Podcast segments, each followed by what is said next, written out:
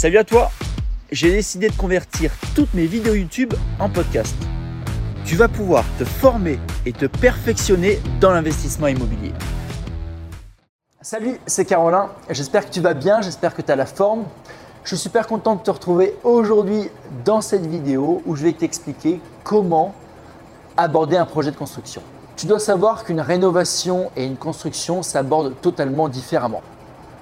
Pour un projet de rénovation, tu peux tout à fait te permettre, avec un minimum de connaissances, de gérer ton chantier, de gérer tes artisans, de gérer tes plans.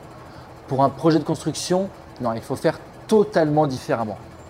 Pour un projet de construction, il faut te créer une équipe de professionnels et cette équipe de professionnels va gérer directement ton projet. Toi, ton seul travail, ce sera de te protéger personnellement financièrement dans ton projet de construction. Alors pour ça, première étape, qu'est-ce que tu dois faire? Tu dois indiquer les bonnes conditions suspensives dans ton compromis d'achat. Qu'est-ce que ça veut dire? Ça veut dire que dans ton compromis d'achat, tu dois indiquer en conditions suspensives que tu signeras donc l'acte définitif, que tu deviendras propriétaire, si et seulement si le permis est accepté sous certaines conditions comme par exemple la condition d'une surface minimum construite. Je m'explique et je vais donner un exemple. Lorsque j'ai signé mon compromis d'achat pour mon projet de construction sur Antibes, j'ai indiqué en conditions suspensives que je deviendrais propriétaire si et seulement si j'avais un permis de construire accepté avec un minimum de 600 mètres carrés. Pourquoi? Eh bien parce que mon projet n'aurait pas été rentable, ou du moins n'aurait pas été aussi rentable si euh, j'avais le droit par exemple de construire uniquement 4 ou 500 mètres carrés. Dans ce cas-là, j'aurais gagné de l'argent, mais l'investissement n'aurait pas vraiment valu le coup.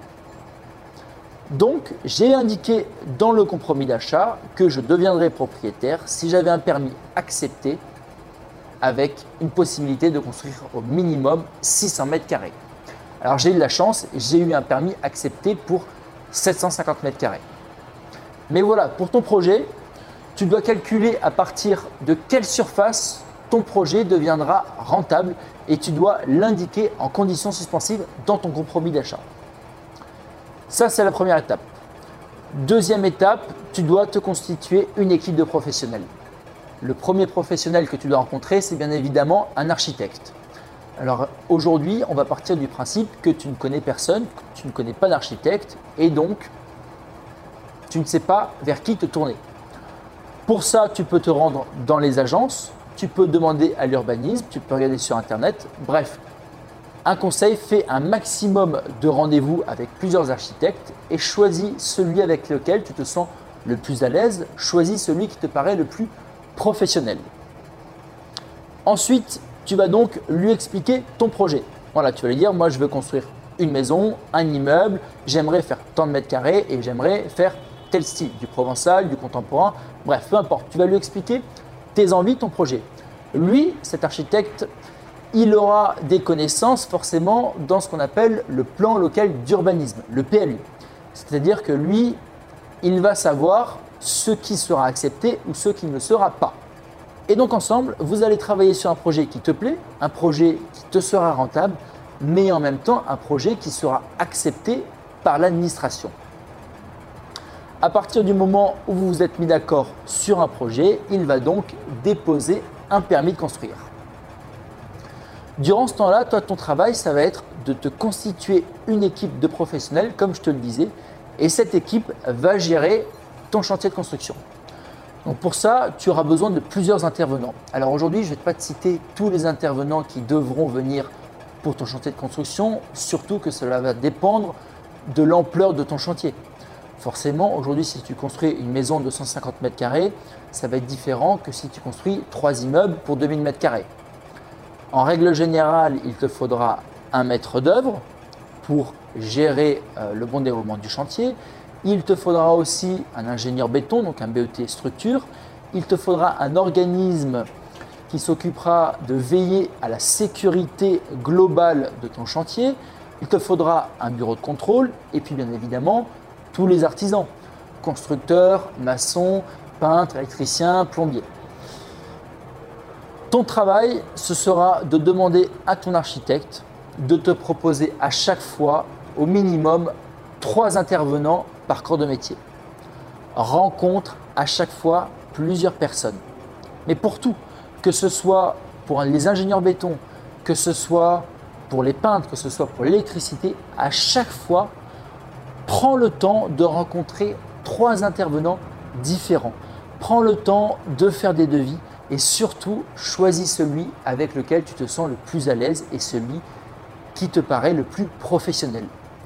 Et une fois que tu auras constitué donc toute cette équipe, architecte, maître d'œuvre, les différents ingénieurs, les différents artisans, eh bien cette équipe te fournira donc des devis précis, te fournira un planning et toi, ton seul travail sera de vérifier que le planning et que les devis soient respectés. C'est tout. Alors aujourd'hui, je ne vais pas forcément aller plus loin dans le processus de la construction, surtout que j'ai prévu dans des prochaines vidéos de t'emmener dans mes chantiers et de pousser un petit peu plus la construction. Aujourd'hui, le propos de cette vidéo, c'est de t'enlever un petit peu la peur quant à la réalisation d'un projet de construction, puisque souvent on se dit voilà, oh là, je ne vais pas me lancer dans un projet de construction, c'est trop gros, c'est trop complexe, euh, j'y connais strictement rien dedans, je vais perdre de l'argent.